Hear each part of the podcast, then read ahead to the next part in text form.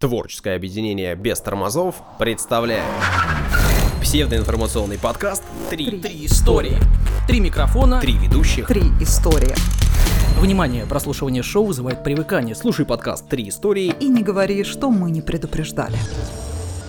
Это развлекательно-познавательный подкаст «Три истории». Сегодня мы поговорим о нашем короле Андорры, Об истории париков И о классическом троллинге. у микрофонов Данил Антоненков. Дарья Лебедева. И Александра Нищук. Ну что же, псевдоинформационный, псевдоразвлекательный, как обычно в строю и в деле. Так точно. А, Сегодня три истории, ничего нового. И ничего нового в том смысле, что мы на старте благодарим всех тех, кто активно проявляет себя. В нашей группе ВКонтакте, в, Да и вообще по жизни проявлять себя активно. Мы благодарим. в Телеграм-канале, ну и ставить нам оценки. Спасибо вам за это, спасибо за комментарии. Очень приятно, вне зависимости от того, где вы их оставляете, в личных сообщениях или в общедоступных ресурсах. На да хватит общедоступных ресурсах. Хватит про личные сообщения. Ну что, ну мне Надо- нравится, когда мне пишут. Это приятно. Ты одинок, видимо. Все, хватит болтать. Отбивочку, пожалуйста. Даня, Да, как всегда, тебе слово да. на старте. Значит, э, странный выбор, но, но кто-то должен был это сделать. Кто-то должен был вам рассказать э, об истории создания париков, да, и до сегодняшних дней. А вас как-то беспокоит эта тема? Нет, нет, не беспокоит. Ну вот почему-то, почему-то решил рассказать. Пока не беспокоит. Все мы, как говорится. Ну, э, в общем-то, первые парики, первые парики э, зародились давно, давно. Ученые говорят, что 3000 лет до нашей эры в Древнем Египте. Вот находки есть. Значит, мода на парики э, была тогда поголовная, и не- египтяне, борясь с насекомыми и жарой, брились наголо, вот. Но при этом хотели быть волосатыми. Ну, когда надо. Когда надо. Когда какие-то события, чтобы быть красивым, да. То есть по жизни лысый. А если, как говорят, эвент какой случится, то, пожалуйста, паричок. Вот, изготавливались из тростника, овечьей шерсти, волос лошади, яков и буйволов, перьев птиц. Но были э, парики из натуральных волос. Э, правда, у уважаемых состоятельных граждан. Потому что обрить буйвола легче, чем человека. К тому же. А брить-то человека не сложно. Сложно заставить его ходить с волосами, судя по всему. Ну, чтобы они у него отросли, и потом обрить. А, ну да, да. Наверное, да. Ведь насекомые, как мы сказали. То есть были люди специально на вырос, да, стригли как овец. Которые мучились. Да. Значит, поставщиками натуральных волос, отвечая на вопрос, были жрецы. В Древнем Египте э, первые состриженные с ребенка волосы приносились э, в жертву божествам. И, так сказать, э, жрецы тут как тут. Вот э, срезали волосы с ребенка и на продажу. Ну, там их не сильно много Ну, у а, а- а рождаются-то людей много, так поэтому-то и э, достаточно на вес золота были парики из натурального волоса. Сначала парики были короткие, э, наподобие прически сессон. Я вот даже не знал, что это такое. Изучил вопрос, э, ввел э, это слово в Яндекс. Ну и да, это типа каре, короче, Саша, типа каре. Даже не задумывайся. Сессон. Окей. М, Значит, ну, то есть модницы нам подскажут в комментариях. Но постепенно парики становились все длиннее и пышнее. И э, ко временам э, правления уже Клеопатры их э, э, начали составлять из множества косичек, вроде вот этих африканских, типа дредов, что ли. Или ра- ну, вот мгм. эти растаманы, да, которые носят. Основной цвет парика черный тогда был, Ну, у них выбора было не ну очень да, много. да, но знать, а, если верить изображениям на троне Тутанхамон, носила и бирюзовые, даже золотые парики, ну, видимо, выкрашивали. Значит, мужские парики древних египтян э, были пышнее, наряднее женские, а то и понятно, да? А то и понятно. Тогда был патриархат. Не знаю, что сейчас творится. Значит, для их э, завивки использовали пчелиный воск. И э, даже, э, соответственно, это было тоже, в принципе, доказано находками археологическими. Вот э, найден конкретно парик археологами, датируется первым тысячелетием до нашей эры. Представлял собой множество завитых локонов, а также несколько длинных кос сзади. И все это вот как бы воском, что ли, скреплено. Значит, в середине первого тысячелетия до нашей эры мода на эти искусственные шевелюры охватила страны Средиземноморья и Ближнего Востока. Значит, по своему великолепию парики, вот эти э, средиземноморские, скажем так, э, ничем не, не уступали парикам египетских фараонов.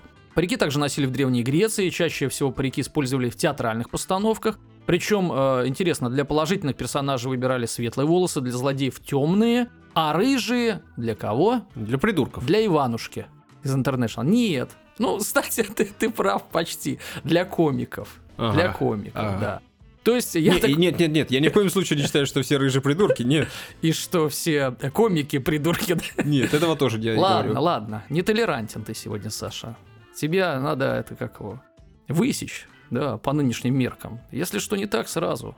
Сразу все общество э, ополчается на И забанить меня все. Конечно, конечно. Так вот, я так думаю, чтобы издалека э, разобрать, кто есть кто, да? То есть, если человек пытается быть комиком и не, не смешной, но не- не- люди не поймут, а что за роль у него? А у него роль комичная. И чтобы это доказать, рыжий парик, чтобы вы- видно было издалека. Я предлагаю, что ну, как бы эту традицию перенести на сегодняшнее телевидение, да, то есть есть некоторые шоу, э, соответственно, которые бы неплохо пометить париками, да, рыжими, комическое шоу, чтобы люди понимали, Да, да, согласен, отличная идея. Значит, во времена Римской империи парики были особенно модны среди женщин, вот так-то. И самыми дорогими считались белые волосы. Почти на вес золота шли. Ценились также парики вот этого а, рыжего цвета и соломенного. Лучшими черными, ходовыми, скажем так, рабочей Мгм. лошадкой, Мгм. да, парик рабочая лошадка, если можно так сказать, считались индийские, индийские. Ну, переходим к средневековью, да. Следующим важным этапом э, в истории париков стал средневековье. Христианская церковь с первых лет существования к парикам э, заняла сразу резко негативную позицию. Да. Да, да, говорит, не надо. Что растет, то растет. А если ничего не растет, то Да и не ладно. растет, да. Все. Так и ходи, не выеживайся. Что далее, с тем и существуй. Церковь находила парики посягательства на целомудрие у женщин, так как а, а- а они предназначались для того, чтобы прекрасная половина человечества выглядела еще привлекательнее. Мол, куда ты со своим э, в калашный ряд?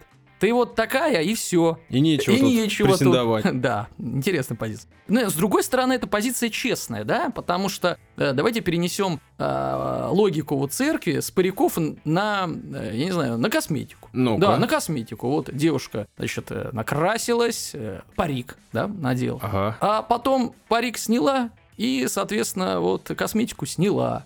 И что? И все. Да, лицо-то другое. Тебе уже деваться некуда. Лицо-то другое, Если она да? при тебе уже сняла косметику, значит, ты уже хомутан. Хамутан, да, хамутан. Ну, в общем, хомут на тебе уже одет. Да, вот церковь в этом плане поддерживала мужчин. Значит, более того, мужчины... Оберегала. Мгм. Мужчины не носили даже длинные волосы в средневековье. Ну, А как же фильмы? Я все фильмы смотрел, ну, они это все потому там что волосатые. фильмы сняты не в средневековье, а сейчас. И думали, что вот. Это потому что сейчас есть шампунь, видимо, и такое представление у режиссера, что э, вот с такими локонами. Я так думаю, что э, с длинными волосами в средневековье было тяжко. Мне тут на праздник подарили шампунь для бороды.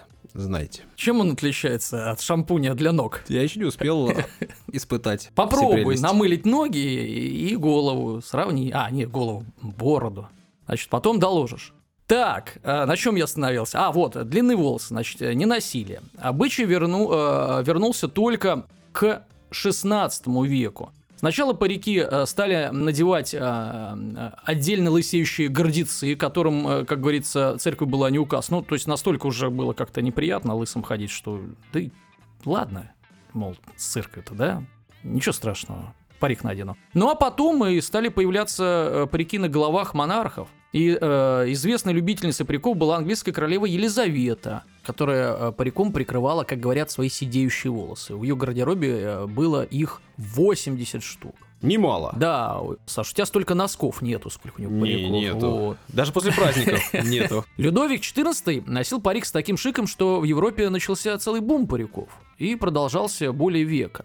То есть такой был ценитель. Парики стали символом эпохи абсолютизма и театральности, и которые в итоге парики и перекочевали э, в романы, спектакли.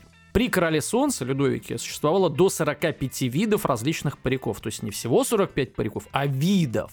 Я не Ого. знаю, столько причесок, наверное, нету, да? Но это сейчас нету, тогда, видимо, Не, были. мне кажется, часто как раз наоборот, с с появлением барбершопов э, э, столько сейчас видов причесок. Ну наверное, ладно, да. мне просто неизвестно. Причем недостаточно человеку, который, ну, если захотел иметь парик, да, и носить его, э, недостаточно было иметь один экземпляр. Потому что утром, как правило, носили темные парики, Мгм. днем коричневые, то есть постепенно переходили. Ну а для вечерних выходов оставляли парики с белыми волосами, которые самые, э, как говорится, дорогие. Таким образом, знатная дама или кавалер должны были иметь как минимум три парика. Мгм. То есть один как бы мавитон. Если ты целый день ходишь в черном, ну ты какой-то лошара, что ли. Вообще даже не стоит надевать. Так ходи. А Вот. Вы то надевать, то одевать. Вы как-то определитесь уже. Надевать, надевать. На себя. Мгм. Надевать. Мгм. Даша подтвердит. Они, они стоили э, больших денег, вот, э, поэтому, конечно, более бедные люди делали э, парики не из волос, а из конских хвостов и шерсти животных, а знать могла себе позволить из э, волос людей делать. Значит, в 17 веке появились маленькие пудренные парички с э, буклями или буклями, я даже не знаю, как. С буклями. Да, с буклями на висках и хвостом, и косичкой сзади. Ну, вот этот знаменитый парик белый, который мы можем на- наблюдать э, в фильмах, там, я не знаю, там, про пиратов, да, когда там офицеры Ага, флота, ага. да, ну вот, вот это он. И вот, значит, вот этот белый паричок уравнял все возрасты, так как его носили как молодые, так и старые э, придворные. То есть все на одно, как говорится, на один волос. Значит, женщины надевали куафюры. Это каркасные парики. Они э, делались из собственных волос дамы. Вот так вот. Как Надо было говорится. состричь, чтобы потом одевать. Да, да. Причем Надевать. получается, что на сырье-то экономили. Не надо было э, чужого человека э, брить или овцу даже, да? Себя побрил, и все прекрасно. Так а как же там темные, светлые, ну, белые? значит, нет своих э, светлых. а Обстриги подругу. Замани ее в замок. Напои, шабли и вперед. Коварный вы, Данил, да, коварный. да. Они э, делались из собственных волос, как я сказал, надставлялись шерстью и растительными э, волокнами, промазывались помадой, распирались в стороны и укреплялись подушками и каркасами. То есть это целая конструкция. Светские прически и парики были тематическими, украшались цветами, фруктами, фигурками кораблей. Хорошо фигурками, а не частями, да? Значит, и зданий. Чучелами экзотических птиц тоже украшались. Такие наголовные конструкции, достигавшие иногда более чем э, метровой высоты, были невероятно тяжелыми. Что у нас в России с париками? В Россию парики э, привез Петр Первый, да. Э, женщинам мода понравилась, служивые восприняли ее как обязанность. Духовенство от нее наотрез отказалось. Вот и все. У Петра, у самого, в этом плане было все просто. Он носил короткий парик за 5 рублей. И э, даже по тем временам не ахти как дорого. Ну, 5 рублей были деньги, да, но не королевские, Не да, не Петра императорские, конечно. Вот, из-под парика выбивались его длинные волосы э, и рассказывают, что во время персидского похода в 1722 году Петр остриг их, но не выбросил, а велел сделать, ну зачем выбрасывать добро, свои волосы, сделать из них новый парик. То есть из-под парика э, вылезали волосы, он их состриг и на парик. Логично. Молодцом вообще. Ну, говорят, что вот как раз-таки вот этот парик из его настоящих волос можно увидеть э, на восковой фигуре у нас в Петербурге, в музее восковых фигур. Поговаривают, поговаривают. Значит, ну что, конец эпохи парика. Он, э, этот конец настал к концу де- э, 18 века. 1790, а как он настал? Все понятно, из-за бабок. 1795 год. Премьер-министр Великобритании Уильям Питт-младший, глядя на распространение вот этих париков, сложных, как я объяснил, э, с кусками корабля, с якорем, там, Издание. да, да, да, киль, мачта, вот эти парики женских причесок, решил пополнить казну. Был введен налог на пудру для волос. Всякий, это цитата, говорилось в акте о налоге, кто желает носить парик, должен заплатить одну гинею за годовой сертификат.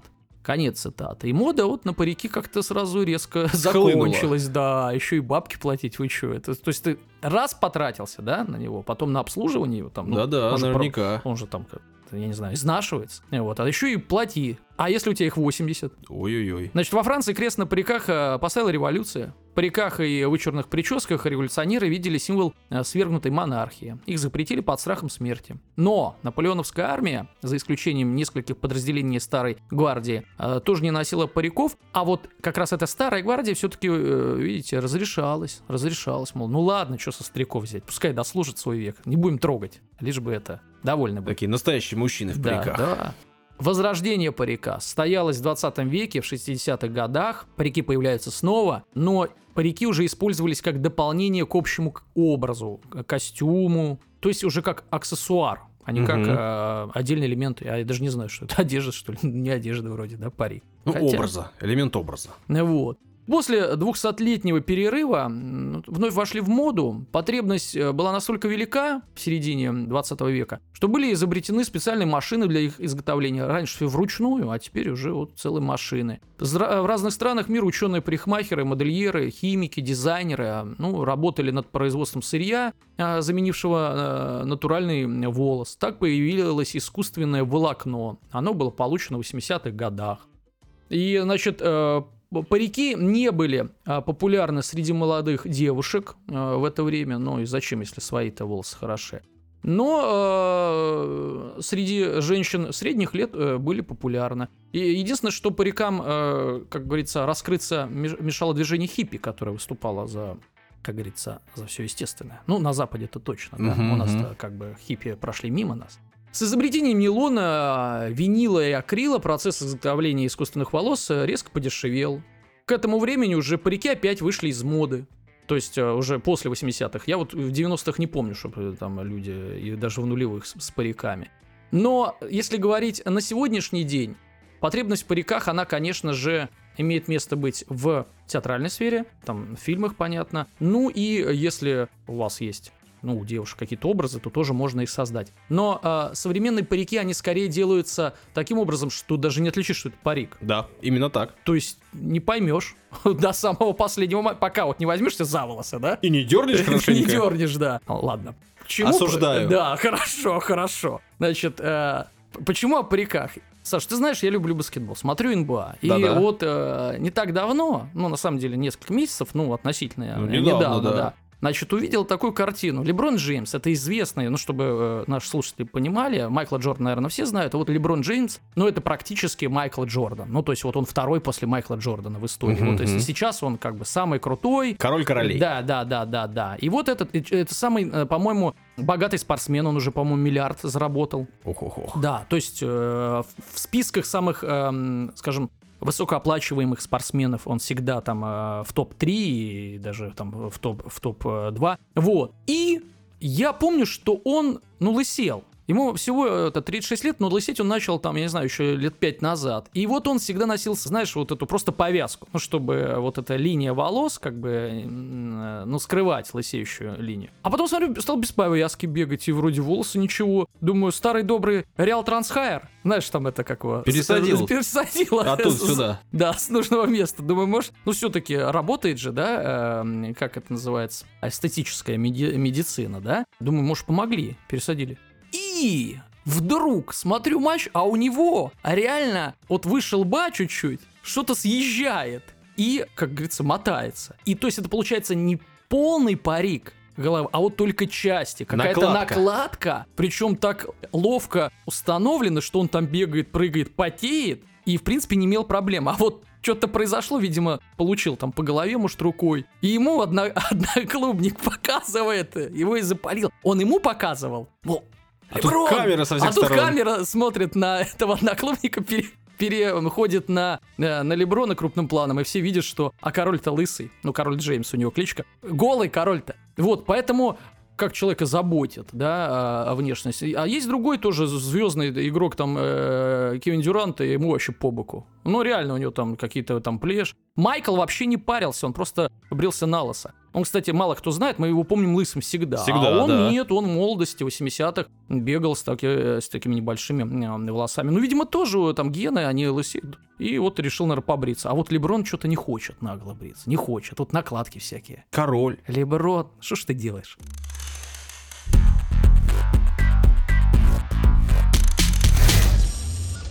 Даша, о троллинге Да, сегодня решил вас повеселить всех. Вас. Вас в смысле наших слушателей. Подождите, ну и это во опять- вторую очередь вас. Это опять э, какой-то рассказ о мифических существах, о том, Нет, О о том, вполне конкретном тролли человеке. собираются, идут в поход, э, расставляют палатки, вот там рыбу ловят. Это Нет, Троллинг. это, видимо, что-то из твоего прошлого троллинг. по опыту. Но нет, речь пойдет о Есть том... кемпинг, троллинг. Нет, Нет? вообще далеко ушел. Речь Извините. пойдет о том, как шутили великие.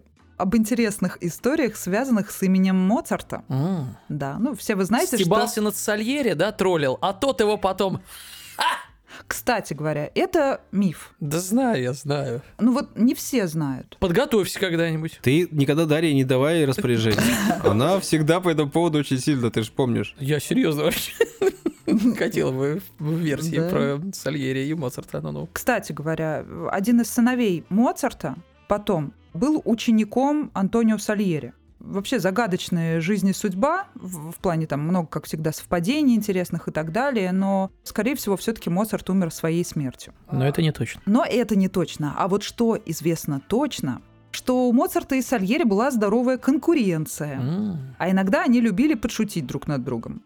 И однажды Вольфганг Амадей Моцарт написал очень сложное сочинение и заявил, что легко сыграет его на клавесине. Сыграть двумя руками то, что он создал, было просто невозможно. И нужно было что-то дополнительное. Сальери посмотрел на ноты, сказал, что это просто нереально одному человеку сделать. Но они поспорили, что Моцарт сумеет. И он смог. Он продемонстрировал э, безукоризненное исполнение. И функцию недостающих пальцев он возложил на нос. Нос, конечно. Как еще тогда развлекались? Да, ну гаджетов не было, нужно было смекалку по полной проявлять. Да хорошо развлекались. Э, конечно. Сейчас только друг Вот. другу Да пересылают сейчас несмешные скучно, шутки. да, одни скриншоты, никакой реальности. Еще одна интересная история. Один из приятелей Моцарта придумал розыгрыш, отправил э, в его адрес огромный сверток, в котором не было ничего, кроме бумаги и записки «Дорогой Вольфганг, я жив и здоров». В ответ на это Моцарт, который и сам любил посмеяться, отправил ответное послание. Это была тяжелая посылка, внутри которой лежал огромный камень. И на нем было написано «Дорогой друг, этот камень свалился у меня с души, когда я получил твое послание». Мгм, Неплохо. Ну, Я мил- думал- мило, да? Да, мило. Я думал, он написал, а я умер. Было бы смешнее. Ужас какой. Да, вряд ли. Ну ладно. Но самая моя любимая история, ради которой я вообще за- затеяла всю эту историю, она касается, конечно же, женщины. Талантливой, прекрасной женщины, которую звали Адриана Феррареза Дель Бене. Она была первой исполнительницей партии Фьорди Лиджи на премьере «Так поступают все». Ну, авторство Моцарта, понятно, которая состоялась в Венском Бургтеатре 26 января 1790 года. Она была действительно талантливая, э, все ее любили, обладала прекрасным голосом, но поговаривали, что она была вредной. Моцарта очень сильно раздражала. Поговаривают, что она была любовницей кого-то из э, музыкантов. Этим и раздражало, видимо. Возможно, можем все что угодно сейчас придумать. Но все-таки современники говорили о том, что Моцарт не взлюбил ее. Мгм. Действительно, она могла быть высокомерной, можем себе представить, что талантливая певица вполне вероятно обладала такими качествами. Мгм. Он решил ее проучить. Ну, может быть, она ему как-нибудь ответила там дерзко, да, или Мгм. что-то еще такое. Моцарт, естественно, заметил, что на высоких нотах Адриана поднимает голову вверх, а на низких о- очень сильно опускает вниз. Что-то там замутил, я чувствую. И была создана, поговаривают, что именно для нее шуточная опера «Буф». Вот это самое «Так поступают все». Ну-ну. Благодаря правильному расположению нот на премьере Дальбена постоянно кивала головой, как курица, клюющая зерно. Представляете? То есть это было очень быстро. То есть это очень резко менялось. Да, я вверх, вниз, попросил вверх, вниз. э, реквизиторов вынести, значит, э, мне миску с пшеном, да, в этот момент. Представляете, человек э, написал целое произведение для того, чтобы поржать с того, как певица машет Да, головой, это и он сидел и ржал, Поэтому и никто же не понимал, Да. ну, типа, Кроме что него, смешного, да, да, да. А он просто придумал себе, что она как курица, и, Да. и кайфовал, стоял. Или сидел. Ну, интернета не было, еще раз. Так бы потеряли бы мы Моцарта вот на одном из каналов каком-нибудь. Мемеру. Моцарт повеселился изрядно. Это так смешно, на самом деле. И мне эта история, когда я узнала о ней, когда я прочитала, я сразу вспомнила Кавку. Может быть, кто-то читал из вас. Он описывал э, такую певицу оперную Жозефину. Я даже для вас специально кусочек небольшой э, зачитаю о том, э, какой была эта Жозефина. Я надеюсь, что вы любите Кавку. Чтобы собрать эту толпу, постоянно пребывающую в движении, шныряющую взад и вперед, влекомую какими-то неясными целями, Жозефине достаточно запрокинуть голову, приоткрыть рот и закатить глаза. Словом, стать в позу, показывающую, что она приготовилась петь. Для этого годится любое место. Ей даже не нужна открытая сцена. Ее устраивает первый же случайно выбранный уголок. Весть о том, что Жозефина будет петь, распространяется мгновенно, и народ валит валом. Иногда, впрочем, возникают препятствия. Жозефина любит выступать в неспокойные времена. У каждого об эту пору свои нужды и заботы. Каждый хлопочет по своим делам. Нам трудно при всем желании собраться так скоро, как этого хотелось бы Жозефине. Ну, на самом деле, интересная вещь, почитайте. Забавная достаточно, вам может понравиться. Ну, смешная, да, А, ситуация. Вы не читали, да? Кстати, вот тоже интересный факт, вообще вот все эти э, забавные истории и так далее. Первую биографию Моцарта написал новый муж его жены. Ничего себе! Поэтому, Номер. поэтому возникают вопросики. Насколько... Она была- правдива. Да, да, да. Конечно. Отыгрался, поди. У меня длинная история в этот раз. Готовьтесь Да, все вместе. Вот да. Данил и Подушки ты, и Даша. готовьте. Готовьтесь, да-да-да. Но, мне кажется, интересная и местами веселая. В прошлом выпуске, если вы помните, я рассказывал о Пуэрто-Рико. Пуэрто-Рико. Да-да-да, о стране, но не о государстве. Да, если вдруг пропустили, то обязательно послушайте прошлый выпуск, он э, того стоит. О территориях я там рассказывал. Мгм. И в числе прочего, да, для сравнения и для понимания, что такое Пуэрто-Рико, я вам говорил о княжестве Андорра. Мгм. Ну и сегодня хочу поговорить о истории этого государства, а это именно государство. В общем, история продолжительная и одном из важных ярких эпизодов этой самой истории.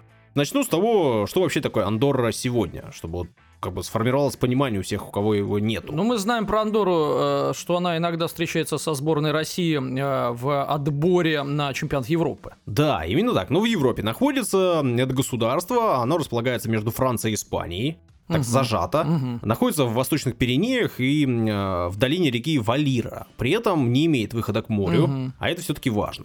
Да, Андорра это одно из самых маленьких государств, одно из самых маленьких карликовых государств, даже так можно сказать. На самом деле это прям действительно крошка. 25 километров протяженность в одну сторону и 29 в другую. Ну, то есть совсем ничего.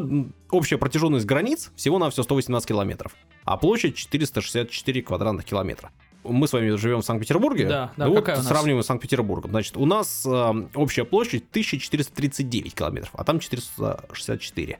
В пределах КАДа я вот вчера открыл э, Яндекс и померил. У нас в одну сторону 32 километра, в другую сторону 30 километров. Ну вот, да, больше Андоры. Да. Чтоб Ну и понимали. протяженность КАДа нашего, да, это 142 километра, а у них всего 118. Мгм. Понятно, что с Москвой сравнить и вообще не приходится. Что еще? Население Андорры по данным э, на 2018 год э, 76 с небольшим тысяч. Официальный язык каталонский, Мгм. каталанский. Широко используется, понятное дело, испанский и французский. Потому что каталанский это не испанский язык, тут э, не стоит путать. В качестве валюты до 2002 года они смело... Использовали э, жестяные э, эти Банки. пробки, да. французские франк и испанские песеты. Потом э, те закончились, перешли на евро, и они начали использовать евро, и сначала использовали его неофициально, и целый год это делали, а потом уже перешли на евро официально. Заключили договор, они в Евросоюз не входят. Но евро пользуются. Да, ну, евро пользуются, у них нет было выбора, они же использовали французские и испанские деньги, а те перешли на евро. Ну, им деваться было некуда. Несмотря на то, что э, официально государство называется княжеством,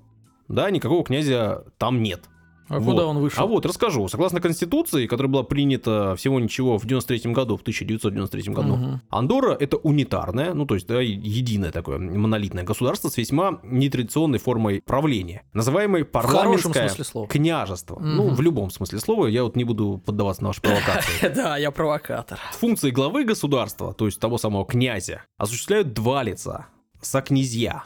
Соправители от Франции и Испании. Президент Франции и епископ Урхельский. Мгм. Или Уржельский. Ну, тут уж как э, прочесть. э, Значит, Кому как нравится. Да-да-да. Значит, что такое епископ Урхельский? Это епархия римско-католической церкви с центром в городе Сеу-де-Уржель. Вот, ну, в Каталании находится, в Каталонии.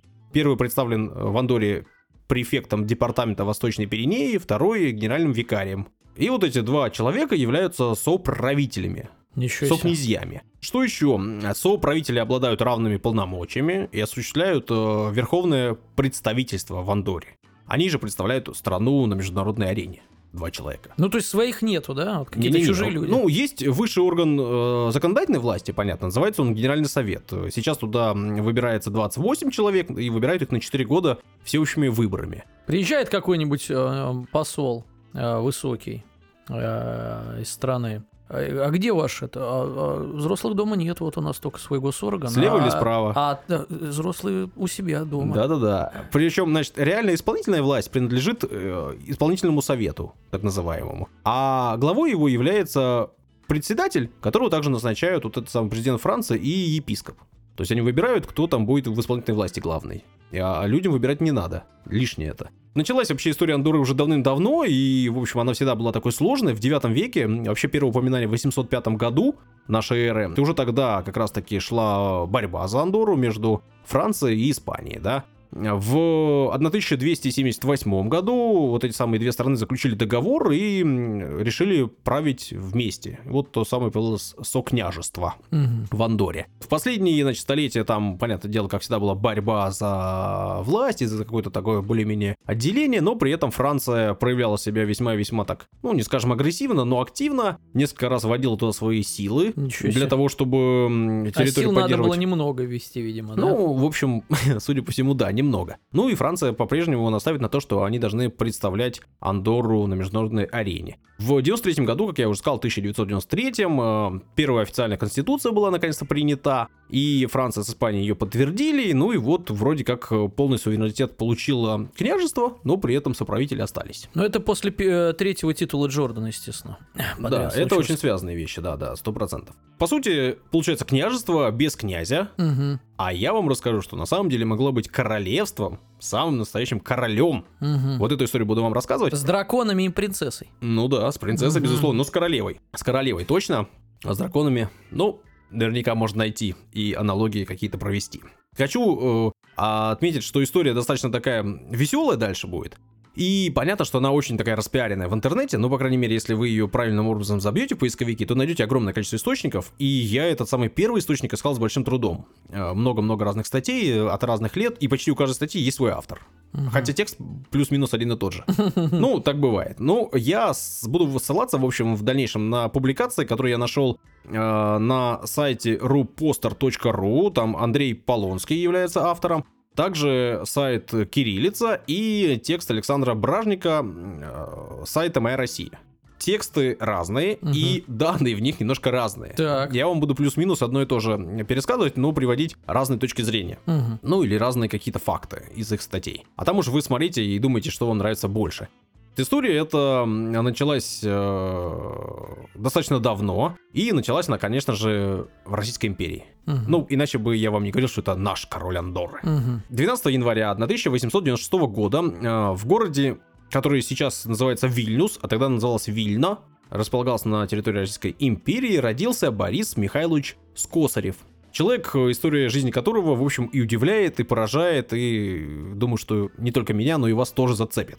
Правда, самих достоверных, вот таких точных-точных данных о нем прям вот совсем мало, но что-то, что-то где-то я вот нацеплял, как вам сказал. Родился будущий европейский монарх, вот сразу карты я вам раскрываю, в семье Михаила Михайловича Скосарева, корнета запаса армейской кавалерии, потомственного почетного гражданина, земского начальника Лицкого уезда Веленской губернии. Угу. Его дедом по отцу был купец первой гильдии, который проживал в Санкт-Петербурге и занимался поставкой офицерской атрибутики к императорскому двору. Ну, то есть человек, в общем, такой... Да, не стесняешься, Саша. Да, серьезный. Серьезный человек. Да-да, именно так. Матерью Бориса была Елизавета Дмитриевна Маврос, в общем, происходившая из русского графского рода, когда-то давно-давно появившегося на Родосе. Ну, то есть такой старый род тоже серьезный. Вот. Какое образование... Не, не надо, не, не пересаливай. Не пересаливай. Один раз Держи можно. себя в руках, Конечно. я понял. Какое образование получил Борис Михайлович? В общем-то, неизвестно, но, судя по всему, образование у него какое-то было, и, скорее всего, какое-то систематическое, то есть где-то, наверное, учился. Сам он рассказывал, что учился в Оксфорде и Парижском лицее Людовика Великого. Ну, я тоже могу рассказать. Да, ну, записей об этом никаких нет, так что вы тоже можете об этом рассказывать, записи от этого ничего не появится. Но при этом, значит, он как минимум говорил на четырех европейских языках, э, так, на старте своей карьеры. Это значит... Это мы э, уже про главного героя или отца, я что-то Не-не-не, про главного, угу, про Бориса. Угу. Он точно говорил на русском, на английском, на французском и немецком, уже на старте. Угу. А в дальнейшем буду вам рассказывать о угу. познаниях его. По словам Скосарева, очень многое тут все с его слов других источников не нашлось.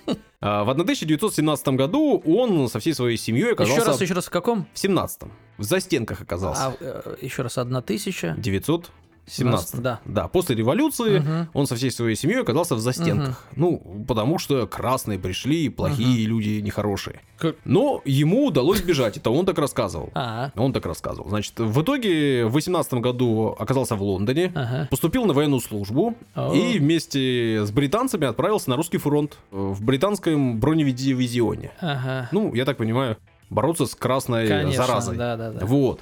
По некоторым данным, он также принял участие в гражданской войне на стороне белых.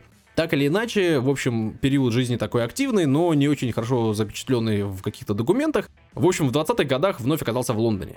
Опять же, с его слов, работал на британскую разведку, выполнял особые поручения. По другим данным, устроился работать на во- военное представительство Японии переводчиком.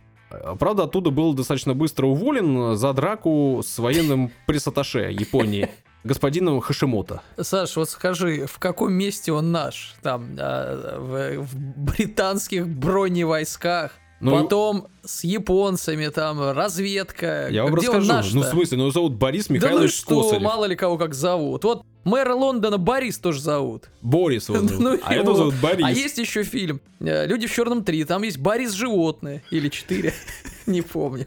Ну, слушайте, человек эм, из России. Ну, хорошо. Я, когда говорю наша Индия, я тоже не подразумеваю, что она прям Ну, настолько уж вообще-то совсем мы наша. туда шли. Он тоже шел отсюда. Отсюда шел, понятно. Подрался с японцем, оттуда его Подрался. уволили, денег нету, работы нету, стал подделывать чеки. Так. За это э, его, в общем, наказали, поймали и выслали вроде как из Британии. Оценили. По другим данным, э, он, значит, с заданием у- уехал, А, конечно. отбыл из А, по Британии. его данным, Да-да-да. да. То ли в 22 году, то ли в 25 году он оказался в Нидерландах. В общем, э, э, аферист, лавкач и прохиндей. Слушайте, слушайте, оказался в Нидерландах. Так. Там, опять же, по его словам, работал на королевскую семью, выполнял э, особые секретные поручения для этой самой семьи, за что в итоге получил аж графский титул. Ничего себе. Ну, опять же, документов По о получении словам, титула да. нету. Всегда но надо указывать. э, в всяких газетах и везде-везде об этом писали. Достоверно известно, что в 23 году у него на руках было как минимум два паспорта. Один э, подданного Нидерландов, или Нидерланд, Нет, или Нидерланды. Нидерландов, и так называемый нансенский паспорт. Это, Это значит паспорт, э, документ, который удостоверял личность э, человека без гражданства и выдавала его Лига наций. М. Ну, много людей, да, потеряло Человек мира, да. родину, да, и удобный был паспорт, потому что с ним можно Конечно. было без визы ездить много куда. Ну вот стал пользоваться наш э, главный герой этим самым паспортом, путешествовал по Европе, а потом даже поехал в Колумбию, где открыл собственную фирму, выучил испанский и начал торговлю. Правда, вот чем торговал, непонятно. Ну Но как? есть подозрение, Поддельными чеками, наверное. что торговал он кокаином. Возил его в Европу и, в общем, продавал той самой аристократии. Нормально. И в этом самом смысле очень хорошие, плотные э, связи наладил. Да очень. А главное, такие лояльные. Да, но э, информация не подтвержденная, но в любом случае наркотики зло, напоминаю. Да. значит, по другой версии, Борис Михайлович долгие годы жил не на деньги, полученные из продажи наркотиков, а на деньги богатых любовниц. Но мне кажется, Саш, тебе надо перестать его уже называть Борисом Михайловичем. Бориска? Ну ладно вам, что вы. А что? Значит, причем деньги, Отвратительный тип. э, деньги от любовниц он когда получал э, напрямую, а когда и обкрадывал их. Вот, или Когда обманывал. когда- А я скажу, когда обкрадывал, когда не получал напрямую. В 1931 году он в первый и единственный раз официально женился на француженке. Звали ее Мари Луиза Пара де Гасье. Ага. Вот, она была постарше его, лет на 10, не была красивой, Побогаче. зато была настоящей подлинной аристократкой и, да, женщиной не бедной. Через год, буквально, в 32 году, Борис познакомился с американкой Флоренс Вот, ты уже, ты уже Мормон. ближе. Борис, правильно. Флоренс Мормон, бывшей женой известного промышленника Гарварда Мормона, который занимался автомобилями, и которой после развода досталась значительная часть денег Да, этого самого Красавец. э, Мормона. А В 1933 году Скосарев и Мормон приезжают в Андору. Вот, Так-так. добрались. Где через какое-то время, понятно, знакомятся со всеми важными людьми и получают подданство. Практически сразу становится очень популярной парой, ее начинают приглашать на э, все сходки знати. И, э, в общем, они знакомятся так очень быстро со всеми членами Генерального совета. Тогда их было 24. Напоминаю, это главные Ага. да, госорганы. Через какое-то время Скосарев э, предлагает Генеральному совету свою программу по реформации Андорры. лозунгом которой стала фраза «Хватит жить на задворках истории». Нет, надо другую было. Сделаем Андору вновь великой. Новые Васюки, вот вам не напоминает это вот это все? Make the Andorra great again. Главная идея Скосарева состояла в том, что необходимо привлекать туристов в небольшое государство, убрать налоги, ну то есть сделать офшорную зону, и игровые зоны открыть. И, тут, разрешить там. кокаин, по-моему. Ну, а про это в- ничего официально было не сказано. Какое-то время и какое-то количество людей этому плану уделили внимание, и он им понравился. Я имею в виду из членов Госсовета. Красивые картинки были. С другой стороны, все-таки было страшно, да, таки- такие реформы делать, и решают его выслать из государства, официально высылают. Ну, э, в изгнании, да, уже скажем так, э, Скосарев э, решает, что нужно доработать свою программу, написать новую конституцию, и, в общем, э, особо долго он это не делал, буквально уже совсем скоро вернулся в Андорру, По пути в, по- в поезде, пока 7 ехал. июля 1934 года он туда возвернулся, а 8-10 июля уже состоялось новое голосование, на котором, во-первых, приняли новую конституцию, им написано, а во-вторых, объявили его королем. Не, подожди. Все-таки приняли его конституцию. Да-да. И объявили его королем? Да, дважды проголосовали, сначала конституцию приняли, а, А, потом что, объявили что королем. изменилось? Вот, э, казалось бы, только что выгнали, и тут же король. А кокаин закончился у этих членов совета. Нужно... Неизвестно, но вот 23 из Догнаться? 4 проголосовали за. Значит, 100%. э, после избрания король сразу же начал э, Жена помогла. воплощать свои планы, эту самую конституцию, А я объявил понял. действующий. Извините, понял. Это такой король, помните, в Мадагаскаре, как его, король Лемур. лемуров. А как его звали-то? Ну вот, слушатели дорогие наши, напомните, как звали короля лемуров в Мадагаскаре. Вот такой же король, да? Значит, э, принял конституцию, объявил э, ее действующей, декларировал суверенитет Андорры, ну то есть от Франции и Испании. Ничего себе. Объявил равенство всех Смело. э, подданных перед законом, гражданские свободы, объявил, об этом уже в то время много-много говорили. Равенство полов, религиозных и политических воззрений. Да, ну то есть такие прям э, по современным меркам популярные модные штуки. А также э, решил превратить Андору в офшорный рай, как я и сказал, и полностью отменил эти самые налоги и начал принимать законы, разрешающие строительство игровых зон. А открыл движение БЛМ? Об этом ничего не известно. Мгм. А насколько я понимаю, ситуация была такова, что, в общем, независимость Андоры, там, и Франции, и даже епископу Урхельскому особо, ну, роли не играли, и как-то их не пугали. Ну, независимость и независимость. Франция так и вовсе сказала, окей, все нормально. Епископ тоже в целом был не против, хотя он был как раз тем человеком, который Андору развивал. Он туда электричество провел, он туда дорогу построил. Ну неприятно, ты недавно. там, да? Стараешься, а потом приходит какой-то чувак в кармане э, с э, колумбийским снегом э, к 24 советникам, и уже король, Да. ничего не сделав. Но самое неприятное, что он там, значит, э, вот эти дьявольские игрища решил устроить, то есть игровую зону. Мгм. Все остальное, в принципе, епископа не так волновало, как игровая зона, потому что это это, грех. неприемлемо. Конечно. Ну и, соответственно, буквально, я напомню, да, что 10 июля Госсовет а, назвал его королем, Мгм. 11 июля епископ публично осудил и саму монархию, и короля Бориса лично. Но Борис, в общем, Бориску мужчина на царство! серьезный. Да, 12 июля, то есть на следующий день, объявил войну епископу. Лично епископу. Нет. Прям вот... э, Ватикану? Кому объявил-то? Ну, как-то, епископату, наверное. А, ничего себе. Ну, в общем, объявил войну. 20 июля, то есть через 9 дней, э, по разным данным, то ли 9 испанских жандармеров, то ли 5 испанских гвардейцев прибыли в Андору, арестовали монарха и сопроводили его в Испанию. Что-то не с обороной он не это прогадал, не подумал. Война такая, да. Значит, дальше его судили. То ли в Барселоне, то ли в Мадриде, опять же, разные данные. Но признали его виновным. Знаете в чем? Нет. В незаконном пересечении границы. Ну, то есть его же выслали из Андорры, а он туда вернулся, значит, незаконно. Присудили ему год тюрьмы, Нормально. а после выслали в Португалию. Так. Дальше уже совсем все непонятно. Э, Через какое-то время он вернулся во Францию, там вроде бы опять попал в, в тюрьму. Потом, значит, Германия фашистская, как-то он там оказался, то ли, то ли, Уверен, такой лавкач и, и с ними нашел то ли в общий язык. тюрьме, то ли не в тюрьме, то ли воевал на стороне фашистов, то ли не воевал, потом то ли попал в ГУЛАГ, то ли не попал в ГУЛАГ. Ну, в общем, вроде как есть в Чело- городе... Человек вроде как. Вроде как назвал. Бопард.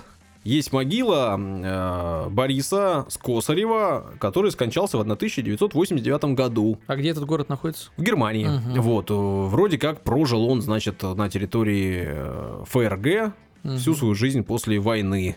Точных данных особо нету, кроме того, что действительно был он королем Андорры целых 9 дней.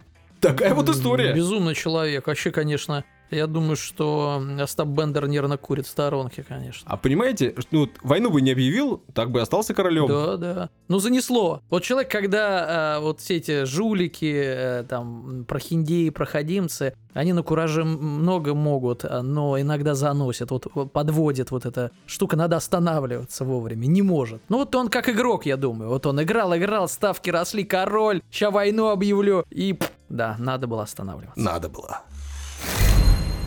Ну что же, три истории. Да. Подкаст так называется. Группа у нас ВКонтакте есть. Есть телеграм-канал. И мы Называется очень... он так же. Да, и мы очень рады, что вас там все больше и больше. Мы очень рады, что вы слушаете нас, и мы вам за это благодарны. Особенно благодарны тем, кто активно участвует в наших обсуждениях. И дослушивает до конца. Да, правда, почему-то большая часть из вас активно участвует в личных сообщениях, а не так активно в на открытых площадках. Да, не надо стесняться. Не надо. Да, да, поэтому Не пишите все, что думаете. Стесняться. А, Самый любимый подкаст здесь играет. Нам действительно эта активность и приятна, и помогает в развитии проекта. Мы вкладываем силы, и мы благодарны, что вы нам помогаете тоже. Все на этом. Пока-пока. Всего хорошего. До свидания. Три. Три истории.